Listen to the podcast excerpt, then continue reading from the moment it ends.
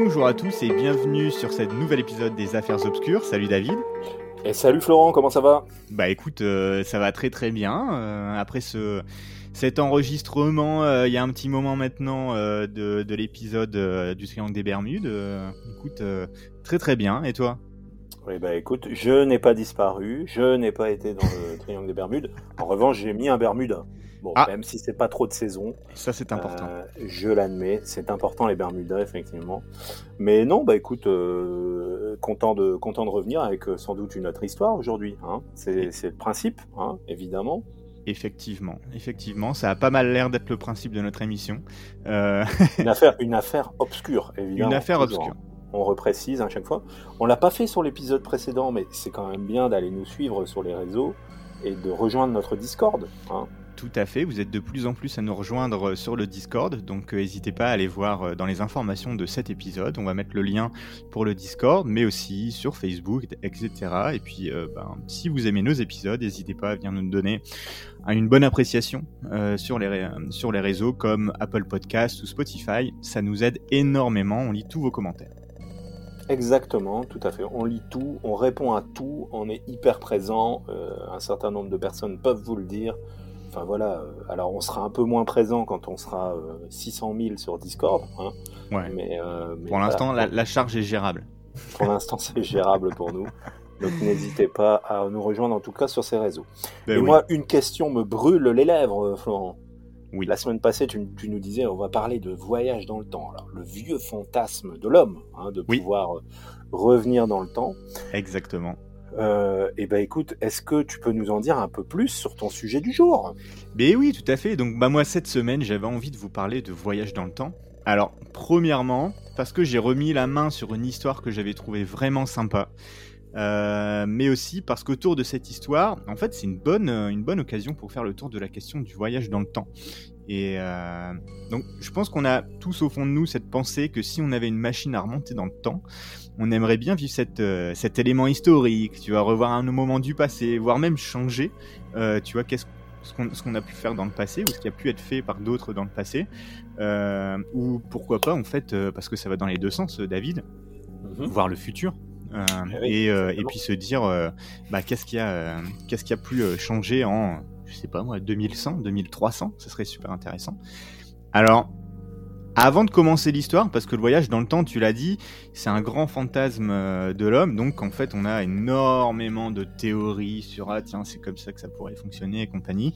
Euh, j'avais envie de prendre un petit 5 minutes pour discuter avec toi de la faisabilité du voyage dans le temps, et surtout avant ça d'avoir ton avis à toi sur, euh, bah pour toi comment est-ce qu'on peut voyager dans le temps déjà? Alors moi, j'ai toujours, euh, j'ai toujours été impressionné par une chose qu'on m'a dite sur le voyage dans le temps.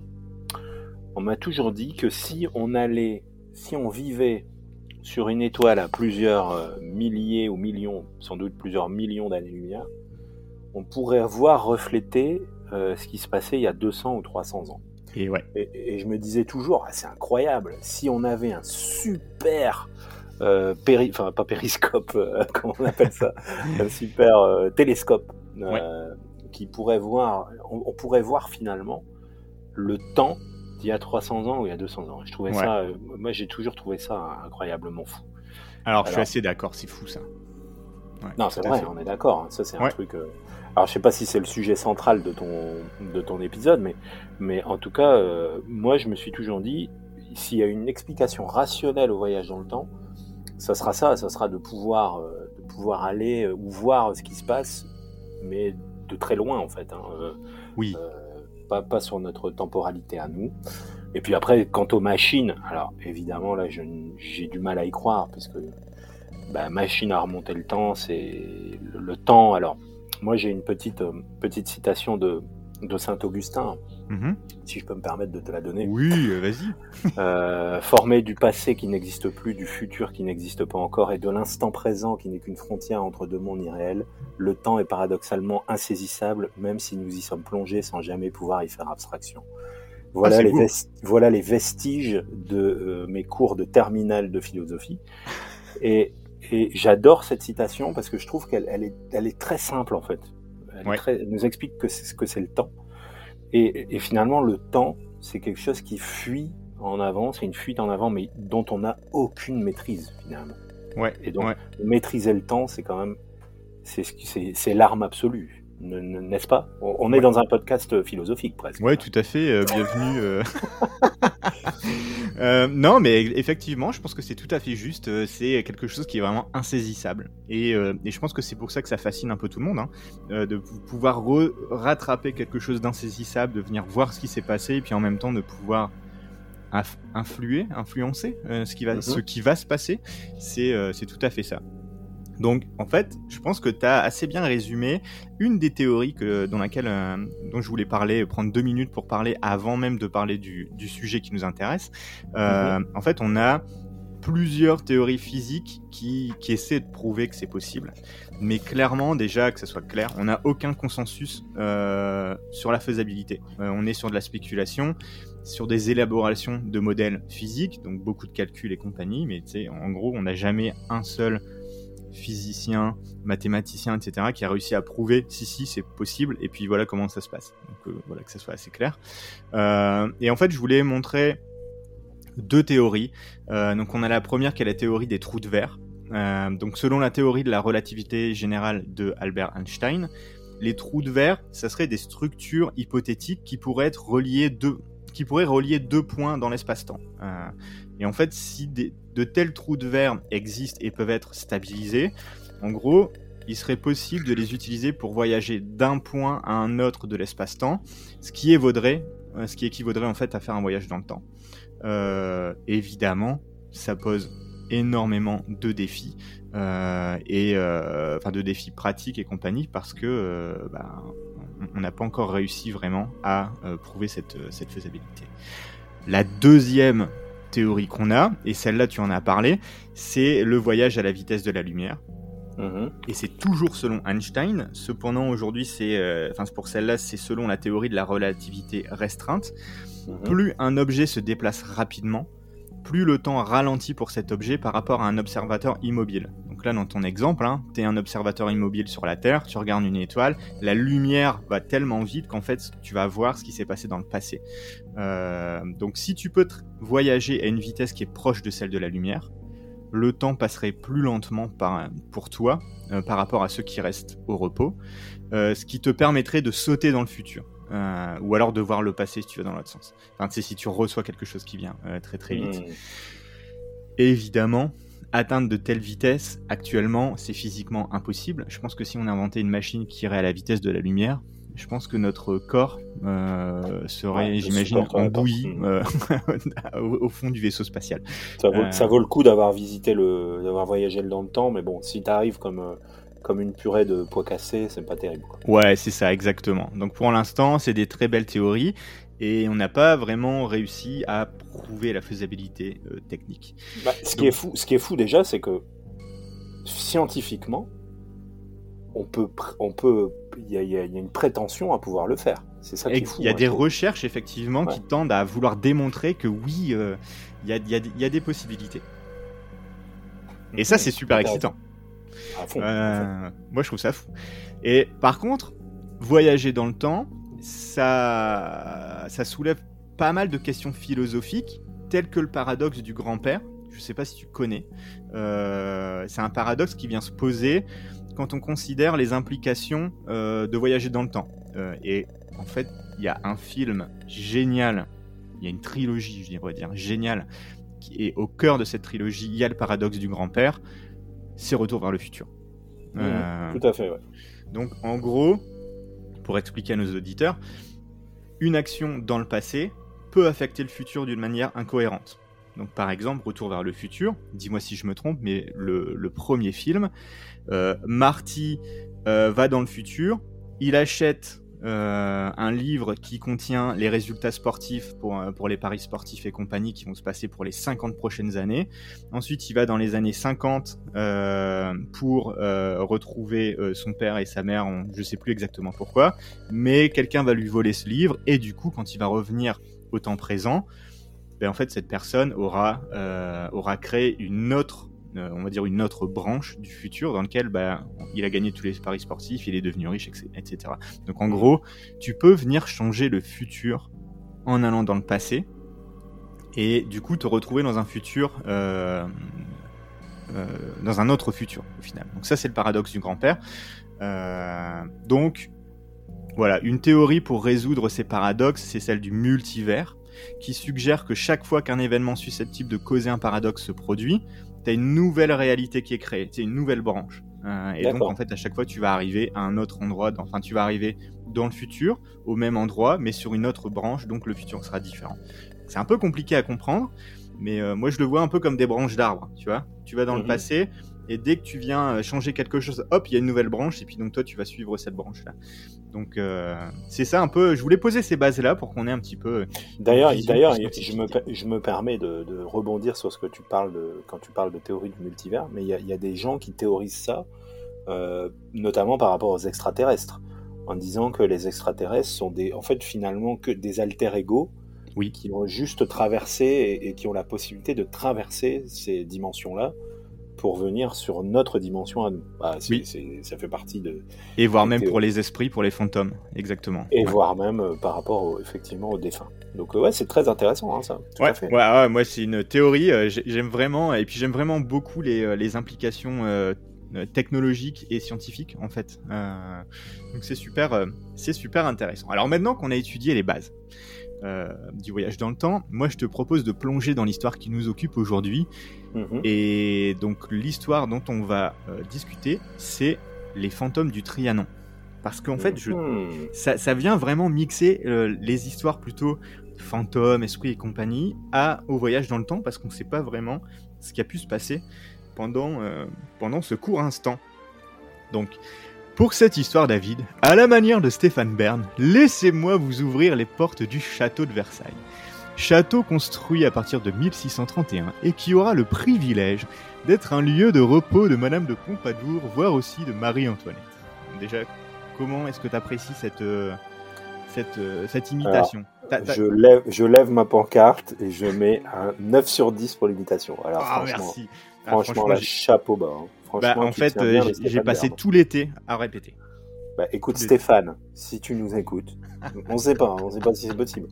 Mais rejoins-nous sur Discord et dis-nous ce que tu as pensé de cette imitation. Ouais, j'aimerais bien avoir le, le feedback de, de, de Steph. Donc, Pas mal. euh, En tout cas, bravo, bravo. Merci, merci, merci. Donc, on plante le décor. hein. On, euh, on est en 1901 à Paris. On a deux touristes anglaises, euh, Miss Charlotte Anne Moberly, qu'on appellera Annie Moberly euh, dans l'histoire, parce qu'elle se faisait appeler comme ça, Mhm. et Eleanor Francis Jourdain sont de passage dans la capitale et se décident à aller visiter le château de Versailles. Très bon choix, château magnifique. Hein. Euh, Ah, alors là, à qui le dis-tu? Exactement. Euh, donc Miss Moberly, donc pour euh, donner un petit peu euh, un, un petit euh, un petit background hein, sur les deux dames, euh, elle est à l'époque 55 ans. C'est la fille de l'ancien directeur du Winchester College, euh, qui, fut ensuite professeur à Oxford avant de devenir évêque de Salisbury. Donc voilà, Euh, elle fut sa secrétaire pendant 20 ans, avant d'être choisie en 1886 comme directrice du St. Hugh Hall, troisième collège féminin de l'université d'Oxford. Et on dit aussi qu'elle avait un don de clairvoyance. Ça, tiens, tiens, tiens, un petit indice dès le début. Mhm. Donc ça, c'est pour Miss Moberly. Eleanor Francis Jourdain, elle, elle a 38 ans à l'époque, en 1901. Elle était l'aînée des dix enfants du pasteur Francis Jourdain, vicaire d'Ashbourne, descendant de huguenots français. D'où le nom de famille Jourdain, euh, qui, qui, qui est une consonance quand même très française. Elle était elle-même diplômée d'un collège féminin d'Oxford. Elle devint enseignante et fonda sa propre école à Watford. Et en fait, à l'époque des faits, elle vivait à Paris, où elle avait loué un appartement au 270 boulevard Raspail, dans la perspective d'y accueillir des élèves pour une période d'études. Annie Boberly était venue lui proposer de la seconder à Saint-Hugh, et en fait, elle va effectivement devenir plus tard directrice adjointe du collège en 1902, et ensuite va passer directrice à la retraite d'Anne Moberly, de Annie Moberly en 1915. Elle va écrire des ouvrages, et euh, on dira même que à, à l'école, son autorité devint excessive à la fin de ses jours, et elle dut faire face, peu avant sa mort, à la démission d'une grande partie de son équipe. Donc, tu vois un peu le, le décor, les deux, euh, les deux dames anglaises Mhm. qui sont à Paris, qui vont visiter Versailles, qui sont, j'imagine, en tout cas on peut le, le, CV, on va dire, le, montre un peu. Hein, des personnes très bien éduquées, actives, qui viennent de familles très bien intégrées dans une, dans une société qui est quand même très traditionnelle. donc voilà, ça te donne un peu le décor des, des personnages. Donc, le 10 août 1901, ces deux dames s'entendent pour aller visiter Versailles. Bien que très chaud, le temps est assez menaçant et orageux, mais elles y vont quand même. Donc c'est un, euh, tu peux imaginer, c'est une journée d'été très chaude, un peu euh, orageuse comme on peut en voir, et elles vont visiter ce château. La visite se passe très très bien à Versailles, et puis en sortant, elles se disent tiens, on va aussi euh, aller visiter le petit Trianon. Donc c'est quoi le petit Trianon, David? Alors, j'espère ne pas me tromper, hein, mais le petit Trianon, c'était effectivement des, on va dire, un, emplacement d'autres logements dans, Versailles. Alors, je connais pas très bien, mais je sais que le Grand Trianon a été construit par Marie-Antoinette. Mhm. Euh, mais euh, le petit Trianon, oui, en gros, c'est des logements euh, de, qui étaient un peu, qui sont un peu plus loin dans le, parc de Versailles. Mais alors, savoir ce que c'était exactement, là, je ne saurais, pas te le dire. Alors, justement, écoute, je suis allé voir l'info, bah oui. J'ai l'info, j'ai l'info. Je voulais, tu, sais comment j'aime te piquer à froid comme ça. Hein. Donc, euh, le, petit Trianon, euh, c'est un château secondaire, un plus petit château secondaire qui est toujours, comme tu l'as dit, sur la propriété du château de Versailles et qui a été construit bien à l'écart euh, pour être en fait la retraite du roi Louis XV et de sa maîtresse Madame de Pompadour. Et évidemment, plus tard, ça va passer de main en main et ça sera Marie-Antoinette, euh, l'épouse de Louis XVI, qui va le recevoir et qui prendra en charge sa rénovation pour qu'il ressemble plus à ses goûts. On sait que Marie-Antoinette avait euh, des goûts démesurés pour, pour faire des travaux et puis pour, pour retravailler pas mal de choses. Et donc évidemment le petit Trianon est passé par là. Donc en balade dans les jardins, pour aller jusqu'à ce petit Trianon, elles vont se perdre un petit peu. Donc euh, le domaine est assez grand, il fait chaud, elles sont perturbées, elles ont en fait comme un léger malaise, elles se sentent comme oppressées. Elles s'en parlent pas, euh, tout de suite en tout cas, elles vont continuer leur balade. En chemin, elles vont avoir la chance de tomber sur deux hommes, bêche à la main. Ces deux hommes, bien gentils, vont les aider et leur indiquer le chemin. Bon, elles vont remarquer quand même que leur accoutrement est assez étrange. C'est euh, on dira tiens. En gros, ils, portent tous les deux un long manteau vert et un tricorne. Mais bon, elles sont en France, donc euh, elles sont loin de leur pays. Euh, elles sont au château de Versailles qui plus est. Euh, elles se disent bon, c'est un jardinier du domaine du château de Versailles qui est, qui est habillé comme ça. Mais bon, écoute, c'est comme ça. elles y prêtent pas plus attention que ça, en vrai, pour, pour, le moment. Et donc voilà, elles vont, elles vont elles vont passer comme ça. Elles passent devant un, autre petit euh, bâtiment. Et devant ce bâtiment, Eleanor va apercevoir à travers les fenêtres une jeune fille de 12-13 ans et sa maman. Rien de particulier, à part qu'en fait elles vont dire qu'elles portent des habits pour le moins assez mal en point et pour le moins démodés. Euh, ça a l'air d'être des habits, bon, euh, pas, pas tip top et vraiment démodés. Mhm. Et puis elles vont ensuite, comme ça, continuer leur chemin. Il fait beau, il fait lourd, mais elles, voilà, elles, continuent. Elles veulent quand même aller voir le petit Trianon, même si elles se sentent pas très bien. Elles arrivent au pavillon chinois, euh, qu'elles vont prendre pour le temple de l'amour, euh, à la base. Donc là, il faut se dire que les deux dames qui étaient bien contentes de leur visite au château commencent vraiment à se sentir plutôt mal c'est un peu, euh, je sais pas si toi ça t'est déjà arrivé, t'es content, tu vas faire une visite, machin, mais bon, au bout d'un moment, euh, tu sais, tu commences à en avoir. Euh, T'as l'effet du, chili, l'effet du chili con carne, quoi, qui commence Exactement. à, à, travailler. Hein. Exactement. la petite oppression qu'elles avaient au début de la balade commence à devenir de plus en plus pénible, ça devient un petit fardeau. Et Annie va vraiment se sentir mal quand un homme assis au pied du pavillon va tourner vers elle un visage menaçant et vérolé elle, se sentait pas bien, elle voit un homme qui, qui a, l'air d'avoir un visage assez apeurant, euh, elle se sent de plus en plus mal. Et puis après, c'est un autre homme, grand et beau, cheveux bouclés sous un chapeau à large bord, qui passe en coup de vent, enveloppé dans une cape noire. J'aime bien, j'aime bien cette image-là. Il s'arrête, il va leur parler, mais en fait, elles comprennent pas ce qu'il lui dit. Euh, elles vont pas vraiment comprendre. Elle va comprendre une chose, il faut tourner à droite pour, euh, pour trouver le petit Trianon. Donc, soit, elles vont se remettre en route. Les deux dames vont arriver ensuite près d'une maison au volet fermé. Sur la pelouse, Annie voit une femme en train de dessiner, portant une robe au style assez particulier, un fichu vert et un chapeau blanc. La femme se lève et de nouveau Annie ressent une impression désagréable. Bon, ça commence à faire beaucoup euh, d'impressions euh, désagréables. Elles vont continuer leur chemin et arriver à une maison. La porte de la maison s'ouvre et un homme qui ressemble à un serviteur en sort. Elle tente de s'excuser car elle pense être allée un peu trop loin et avoir atterri dans des propriétés privées. Alors, disons que le standing, il a, il est, ça a pu l'air d'être le même que, qu'au début, tu vois. euh, mais l'homme va les conduire au petit Trianon, et de là, elles se euh, trouvent entourées par une noce, d'après ce qu'elles ont pu écrire par la suite. Donc ça, c'est le, ça c'est leur, euh, Elles se leur voyage. entourées, entourées par quoi? Par une noce? noce. Ah ouais, d'accord. Euh, ouais. Donc c'est euh, c'est leur euh, c'est leur leur impression en tout cas du, de la visite au petit Trianon. Alors quelques jours après, elles vont en reparler. Donc parce qu'en fait pour le coup, elles ont fait leur visite, crevées, elles sont rentrées et puis elles se sont pas revues après quelques euh, quelques jours. Et donc quelques jours après, elles s'en reparlent. Anne Moberly euh, qui en a gardé un- une drôle d'impression et en fait euh, Anne, elle va se enfin Annie pardon, elle va se poser la question de savoir si le lieu n'est pas hanté elle, elle va penser à des fantômes. Et en fait, elles vont tomber des nues quand elles vont s'apercevoir qu'elles ont ressenti la même chose. Parce qu'en fait, comme je l'ai dit tout à l'heure, c'est des sentiments qu'elles ont eus, mais elles n'en ont pas vraiment parlé. Et, euh, et c'est seulement quelques jours après qu'elles s'en rendent compte. Elles décident alors de faire un truc que je trouve super intéressant, c'est qu'elles vont se séparer pendant quelques jours et elles vont noter chacun de leur côté la description de leur après-midi et les comparer. Mhm. Et ce qui est super intéressant, c'est qu'elles ont exactement la même, la même description de ce qui s'est passé, des gens qu'elles ont croisés euh, et euh, de ce qu'elles ont, euh, de ce qu'elles ont ressenti.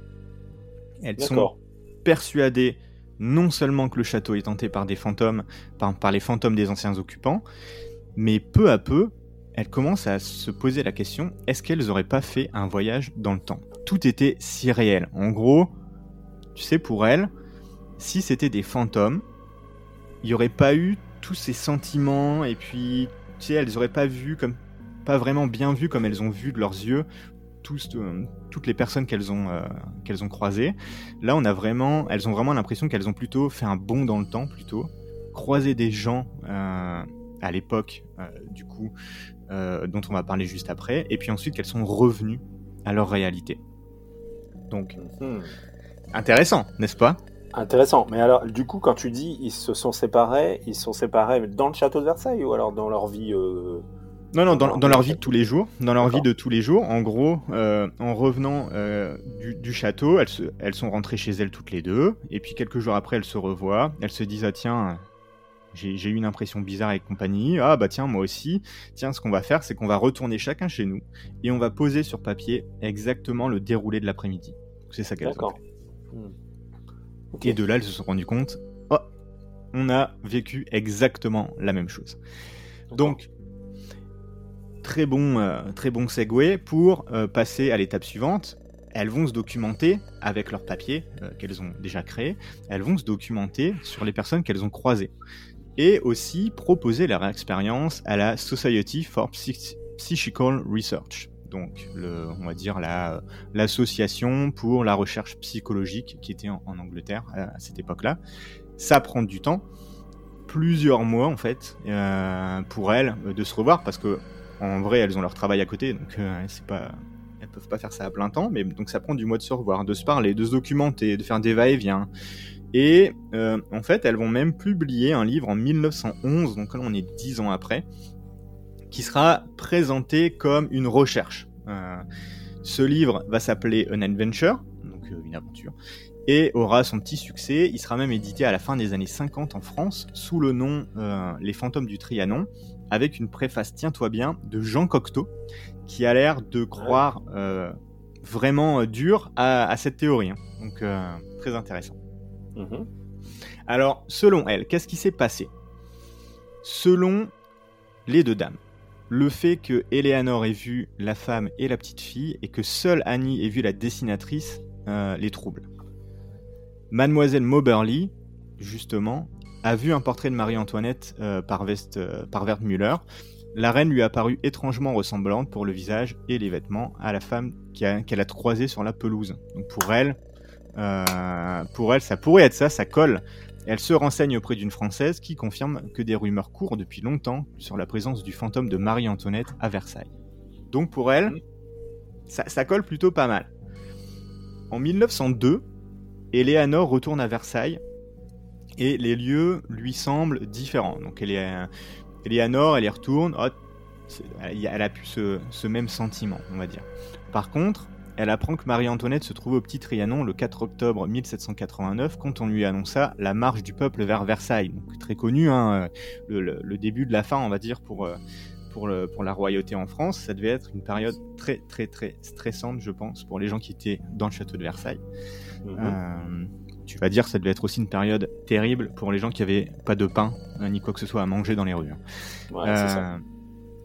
Le 2 janvier. D'autant euh... que, d'autant que je sais pas si tu sais, mais Marie-Antoinette euh, a, une, a une réponse terrible quand, euh, quand, ils ont, quand le peuple est venu ah, chercher le pain. Ouais, elle a pas dit donner leur de la brioche, un truc comme ça. Exactement. C'est terrible de dire ça quand même. Terrible le décalage entre, entre ce qui se passait dans la rue et ce qui se passait à Versailles, effectivement. Hmm. Mmh. Effectivement. Le 2 janvier, elle a encore des perceptions étranges, donc celle d'une musique qu'elle essaie de se remémorer pour la faire identifier. On lui assure, alors là, tu sais, c'est des, comment dire, j'ai pas réussi à trouver des sources ultra fiables et compagnie, hein, mais on lui assure qu'il s'agit d'un style des années 1780. Alors moi, je ne connais pas le style des années 1780, mais ce serait intéressant de le connaître. Ah oui, effectivement, c'est très pointu, très très très pointu. Très très pointu, ouais.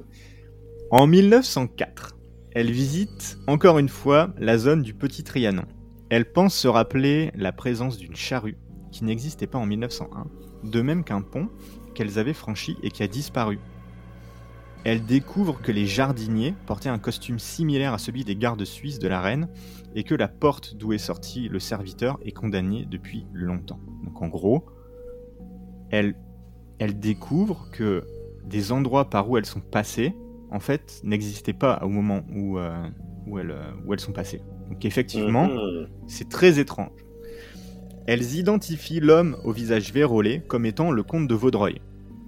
Bon, écoute, euh, j'imagine qu'à l'époque, il devait quand même y avoir plusieurs personnes avec euh, des, un visage un peu vérolé. C'est la médecine n'était pas ce qu'elle est aujourd'hui. C'était assez répandu, ouais, effectivement. Ouais. Donc, euh, mais bon, pourquoi pas, soit. Donc globalement, les deux femmes s'entendent pour conclure qu'elles ont eu accès à des reliquats de mémoire laissés dans le château par Marie-Antoinette. Ce moment dans la vie de Marie-Antoinette, avec la révolution qui est arrivée, on en a parlé, était très chargé en émotions, et le temps chaud, orageux, presque électrique, aurait rendu ce voyage dans le temps possible. Pour elle, c'est un mix en fait entre des, des, des, mémoires du passé fantomatiques et le temps orageux, et hop, elles sont passées, euh, elles sont parties dans le temps comme ça. Et en fait, ce qui est perturbant dans cette histoire, et c'est pour ça que ça a été un petit succès à l'époque, hein, le livre et compagnie, euh, c'est qu'elles ont vu des choses dont elles ignoraient l'existence à cette époque. Et effectivement, on peut, on peut acquiescer sur le fait que il y a quand même des choses qui sont très pointues et il faut, il faut vraiment s'y connaître euh, dans l'histoire de France et dans l'histoire du château de Versailles et des personnages pour se dire ah bah oui effectivement effectivement c'est vrai. Donc ça, c'est leur, euh, on va dire, c'est leur vision. Selon les autres.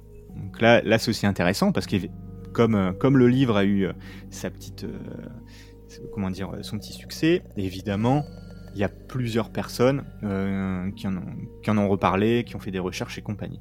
Donc là, je vais te parler selon les autres, mais moi, j'aimerais bien juste avant avoir ton avis, David, sur, ce, petit, sur ce petit voyage. Qu'est-ce que tu en penses, toi? Alors, qu'est-ce que j'en pense?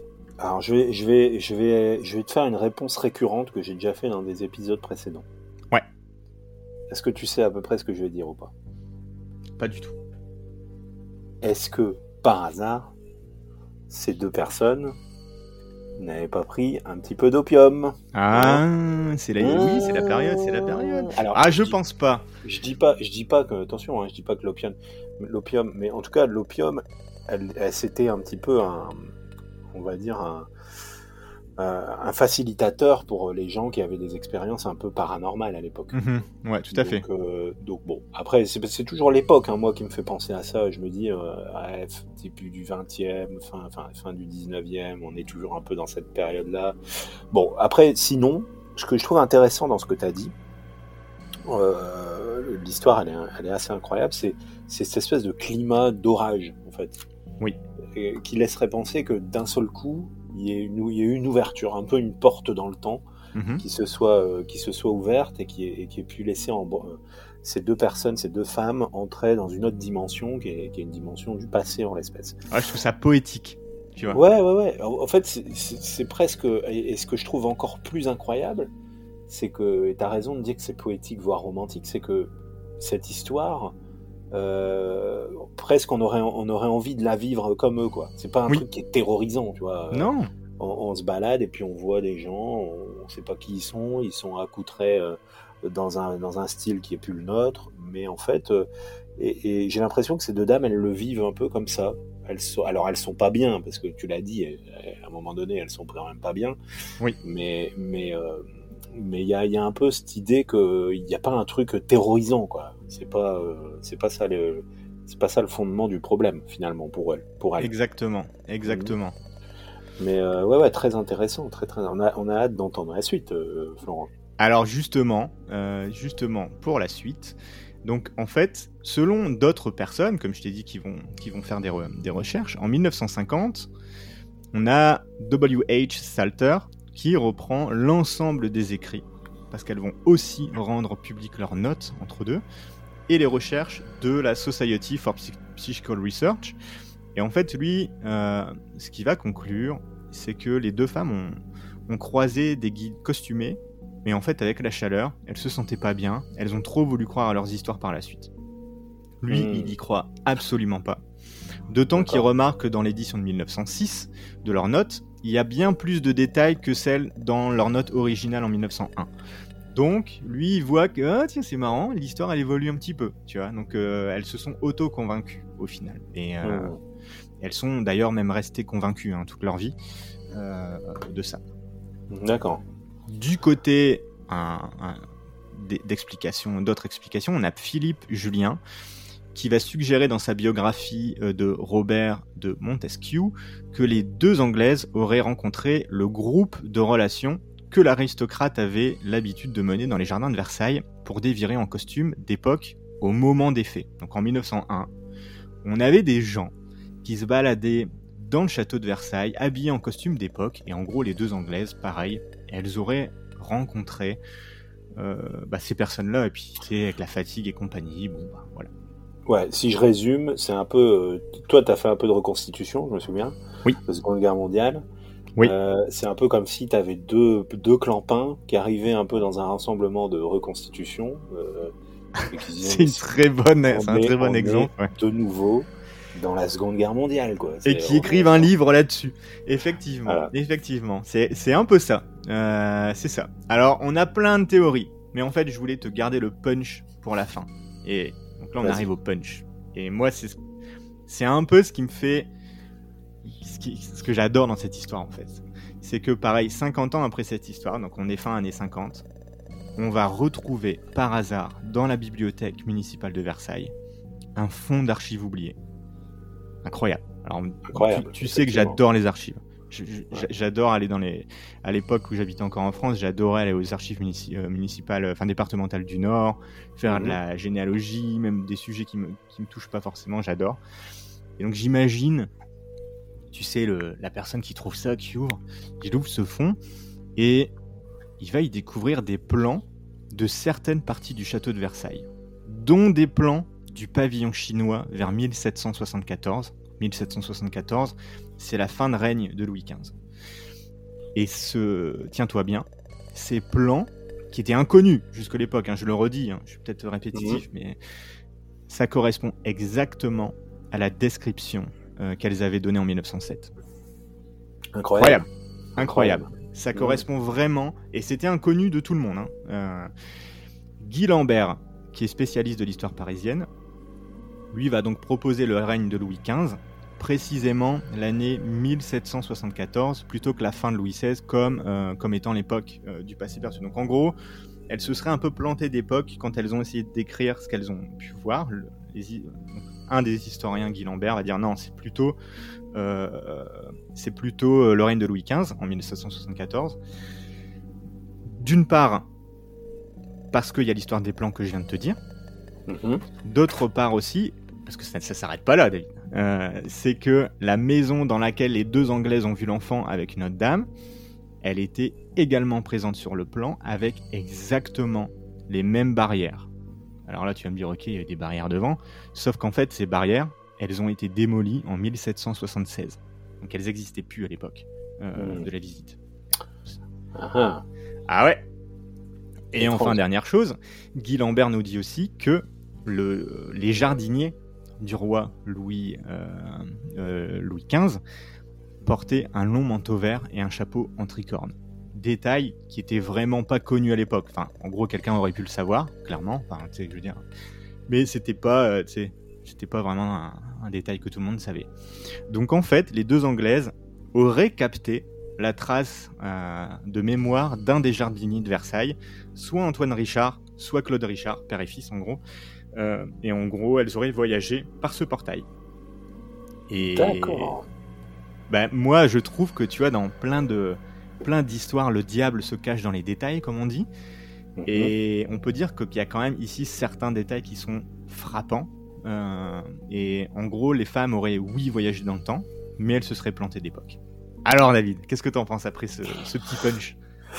Bah ouais, là c'est c'est c'est c'est compliqué de. Alors, je me dis toujours, euh, est-ce que euh, finalement, tu l'as dit tout à l'heure, est-ce que la vérité, elle s'est pas imbriquée euh, avec le temps et elle n'a pas été modifiée Bon, après, si euh, effectivement on s'en tient à ton histoire de base, on se dit, euh, ces, ces personnes ont vu des choses et les choses sont inconnues de tous, donc il y a vraisemblablement des choses qui, qui, ont, qui ont été, euh, qui ont été vécues par ces dames. Alors, est-ce qu'elles les ont pas vécues en, en un peu en, mé- en médiumnité hein? C'est pas, Oui. c'est- c'est peut- c'est peut-être aussi un- une piste parce que là, je pense. Alors après, ça, ça n'est que mon avis.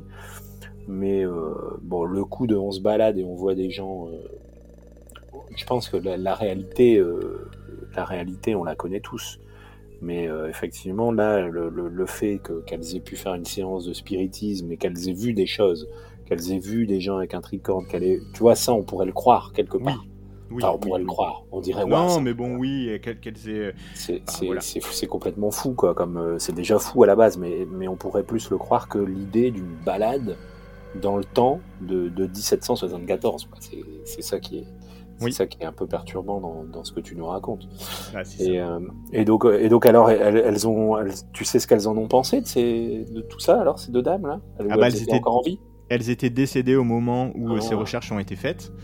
Du coup, non, effectivement, elles n'ont pas euh, vraiment pu euh, donner leur avis là-dessus. Euh, mais, mais moi, moi, je te dirais que ce détail de la barrière et du pavillon chinois, je trouve ça incroyable. Moi, personnellement, alors, je sais pas si j'y crois. Je te dirais que je suis assez mixte, hein, assez mitigé là-dessus, parce que mon, on dire, mon côté très rationnel, très terre à terre, n'y croit absolument pas mon côté plus rêveur et compagnie, où j'aime bien ce genre d'histoire, me dit Ah, c'est quand même incroyable, t'imagines si c'est vrai? C'est vraiment fou. Enfin, vraiment. Ouais, euh, non, mais clairement. clairement et j'adore ce genre de détails. Et, et Donc, euh, dis-moi, là, j'ai une petite question qui me brûle les lèvres aussi, là. Ouais. C'est pas une petite histoire Historia Magazine, ça? Ah, je sais pas. Alors, si c'est Historia, si c'est. Historia qui date de 1970, euh, ça serait super intéressant. C'est marrant parce que je te jure, là je suis pas en train de jouer le, le, le, même truc que, que ces deux dames. Ouais. Mais je te jure que ce truc-là me dit un truc. Alors, je l'ai devant moi. Euh, je l'ai devant mais, moi. mais c'est peut-être pas celui-là, hein, c'est peut-être pas le. Parce que moi, moi j'en ai toute une série en fait. Hein, de, de Ah, bah, si c'est page années 51. T'en as un? Ah, ouais, ouais, je l'ai devant moi et c'est page 51. Incroyable Ah, tu mais ça, me- ça me disait quelque chose. Ah bah écoute, je vais le lire et euh, je vais le lire et puis je vais voir, euh, je vais voir ce qu'il nous dit. Euh, je- et on fera peut-être un petit update. Il me semblait, il me semblait l'avoir lu ce truc-là. Incroyable. Euh, donc, Alors, ouais, Moi, juste avant qu'on termine cet épisode, il nous reste un peu de temps. J'ai un petit jeu à te proposer. C'est que j'ai quatre images que je vais te que je vais te pousser comme ça sur sur sur allez, sur Facebook et bien sûr on va le on va le partager sur Discord et compagnie. Mais j'ai quatre images qui sont des preuves de voyage dans le temps. Et j'aimerais bien qu'on les, qu'on les décortique rapidement tous les deux. Donc, Allez, on y va. Bien, je vais te, je, je t'envoie une première image ici. Alors, est-ce que tu peux nous dire sur cette image? Est-ce que tu peux nous, euh, nous la décrire, allez, en deux trois mots, hein, et puis nous dire s'il y a quelque chose qui te dérange là-dedans alors. Euh, très très connu. Hein. oui, oui, mais je la, je la connais. Je, je connais, effectivement, c'est le, le gars avec ses lunettes de soleil, c'est ça? Exactement. Donc, euh, si vous voulez trouver vite fait cette image, hein, que vous n'êtes vous pas sur Discord et compagnie, vous tapez dans Google 1941 Gold Bridge euh, voyage dans le temps et vous allez tomber dessus, hein, c'est sûr. Ouais, donc on voit une foule et effectivement, on voit un monsieur. qui a l'air d'être hors du temps, parce que tout le monde a un chapeau melon, un costume, une cravate.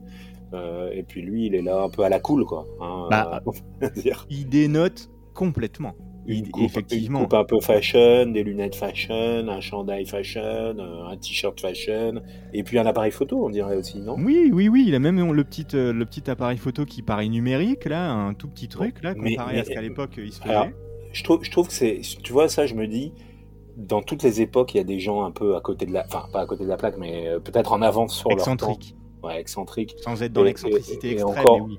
Encore aujourd'hui, tu prendrais des photos, tu, tu mettrais une foule, tu aurais forcément un gars que tu ciblerais, tu dirais non, mais lui, c'est pas possible. Enfin, nous, on se dirait ça. Lui, tu vois, c'est. Après, je dirais que là, on est plus dans une question de style, tu vois. Ouais, ouais, ouais, ouais, ouais. ouais. de toute façon, c'est ça. Hein. Cette photo, elle va faire un buzz énorme, énorme sur les réseaux sociaux. Donc en fait, la photo, elle a été prise en 1941 lors de la réouverture du pont de South Fork dans la commune de Goldbridge en Colombie-Britannique, donc au Canada. Euh, j'avais envie de dire Cocorico, mais, euh, mais pas vraiment en fait. Je sais pas, je sais, je sais. Tiens, je vais, je vais demander à mes, à mes amis canadiens ce qu'on dit dans ce cas-là.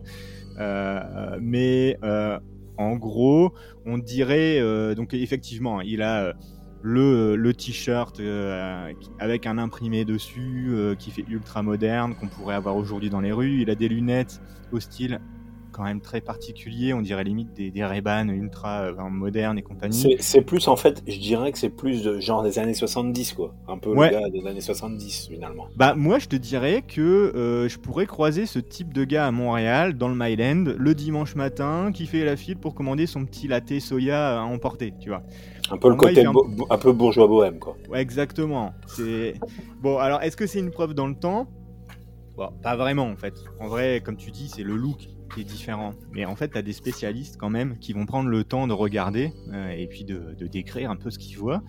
Et en fait, ces lunettes de soleil, elles étaient déjà dispo sur le marché depuis les années 20, ce type de modèle de, lunettes de soleil. Donc déjà, il avait déjà des lunettes bon, qui étaient assez communes à l'époque.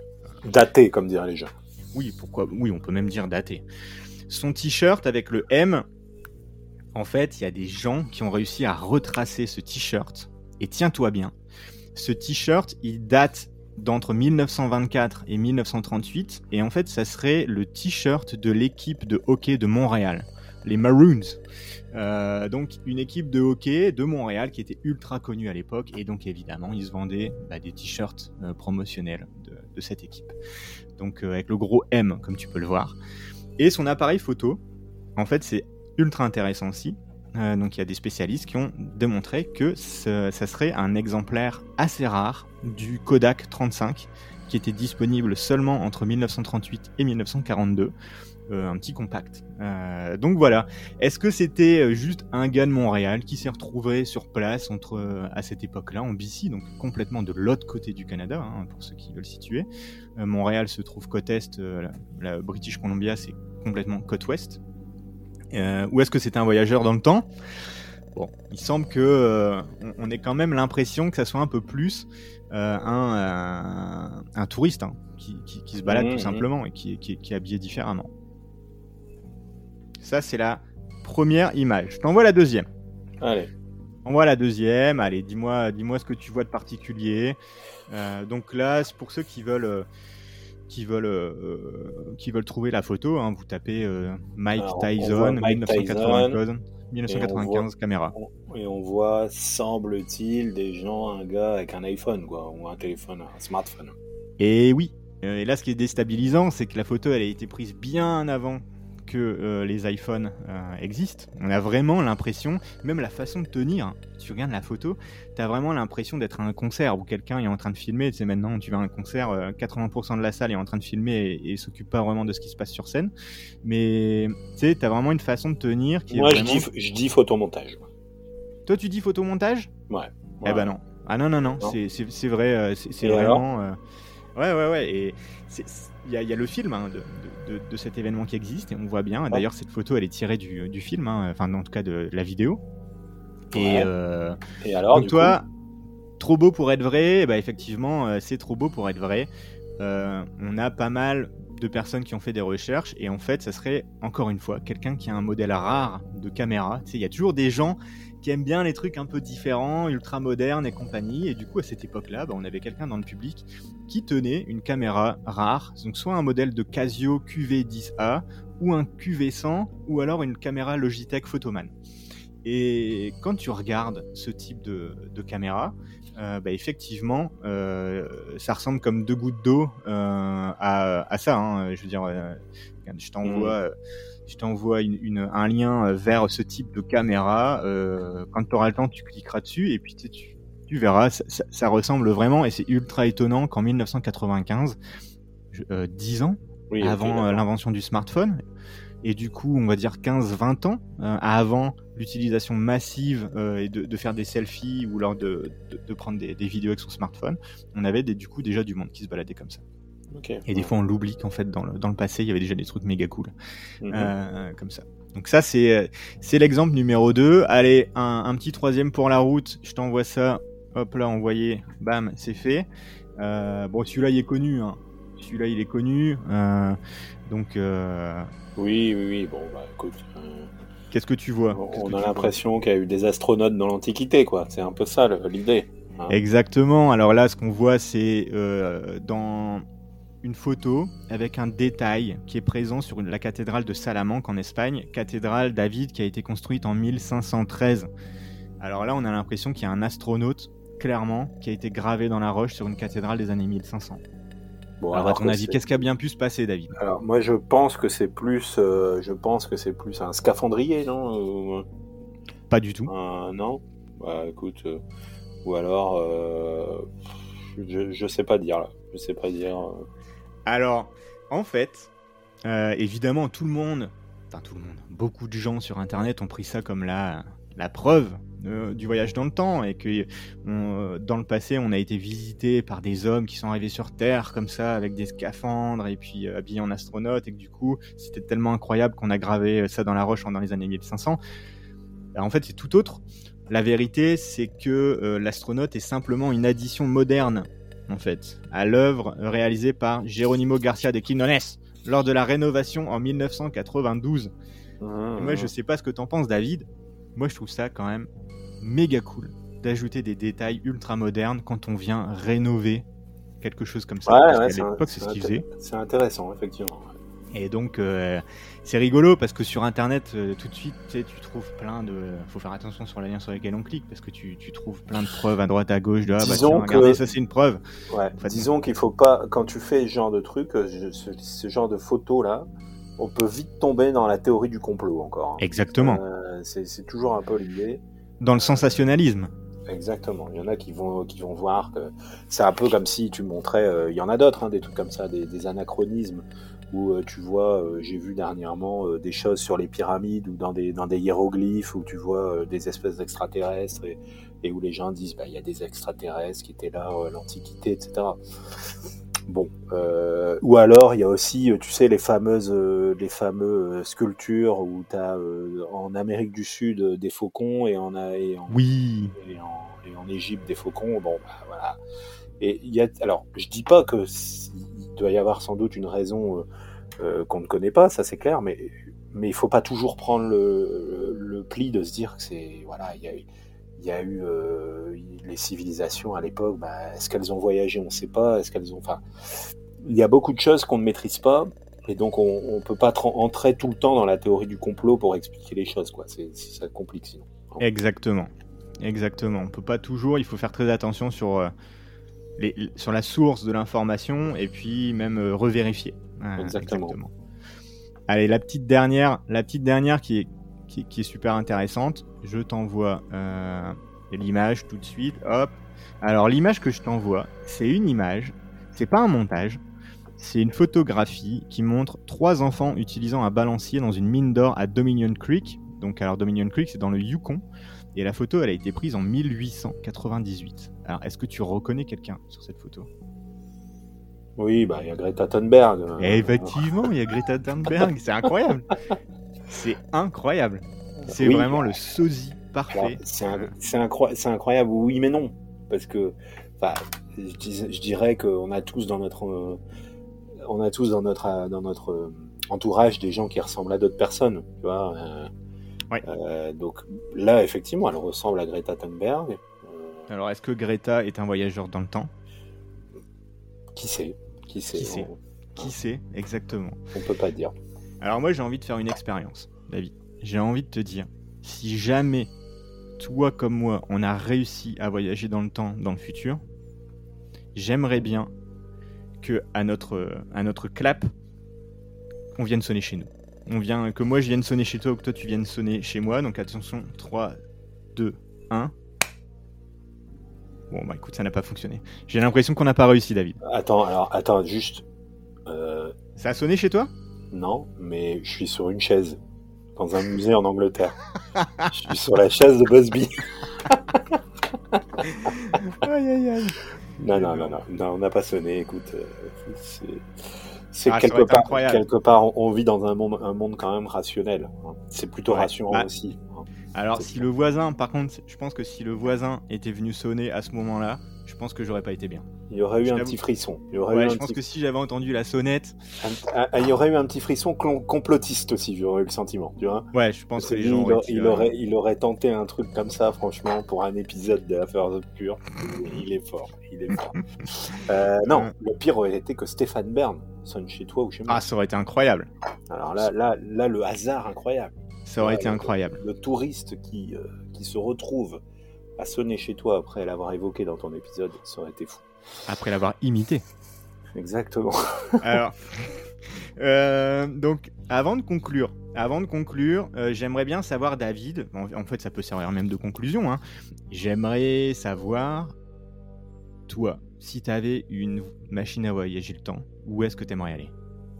Allez, comme ça.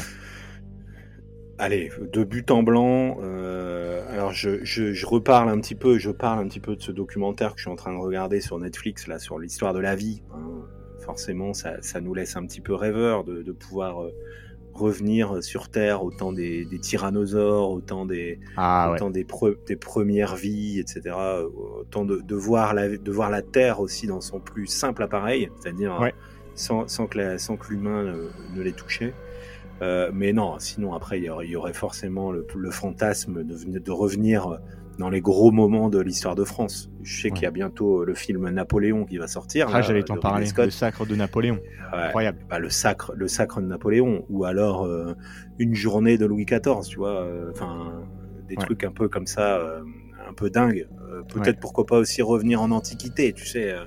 Ah bah oui, voir Romain, voir Jules César, Romains, Jules César. Enfin une journée dans la Rome antique, euh, pour être fun. Hein. Ouais. Mais euh, ouais, et toi alors du coup? Bah en fait, tu l'as un peu dit. Hein. Je, t'avoue que les dinosaures, ça m'était pas venu en tête, mais quand tu l'as dit, je me dis ah purée, ouais, oh, ça doit être incroyable. Pouvoir voir ça, euh, ça doit être fou, ça doit être un peu dangereux aussi. Hein. Mais ouais, c'est clair. Mais alors après, ouais, les sacres de Napoléon, Louis XIV, je te dirais même l'histoire récente, hein, l'atmosphère, tu sais, en, en France métropolitaine pendant la Première Guerre mondiale. Ça devait être quelque chose d'incroyable. C'est la révolution industrielle. Incroyable aussi. en, fait, en, fait, en fait, on peut, c'est vrai qu'on peut distinguer deux choses. On peut distinguer les grands événements historiques et puis les grands, les grands, les événements de nos familles, de nos, les périodes. de notre ville, de, plein de choses comme ça qu'on aurait aimé, euh, qu'on aurait aimé revoir. Ouais, et puis le futur. Euh, T'aimerais pas savoir à quoi ça va ressembler dans, en l'an 3000 je, je sais pas. Je sais pas. Parce que déjà, là, j'ai regardé ce documentaire, là, sur, de, de, produit par Steven Spielberg, où il évoque des millions d'années, mais vraiment des millions d'années. Enfin, quand on se rend compte que les dinosaures, ils, ont, ils sont éteints il y a 66 millions d'années. Bah, je sais pas si on, se rend bien compte de ça.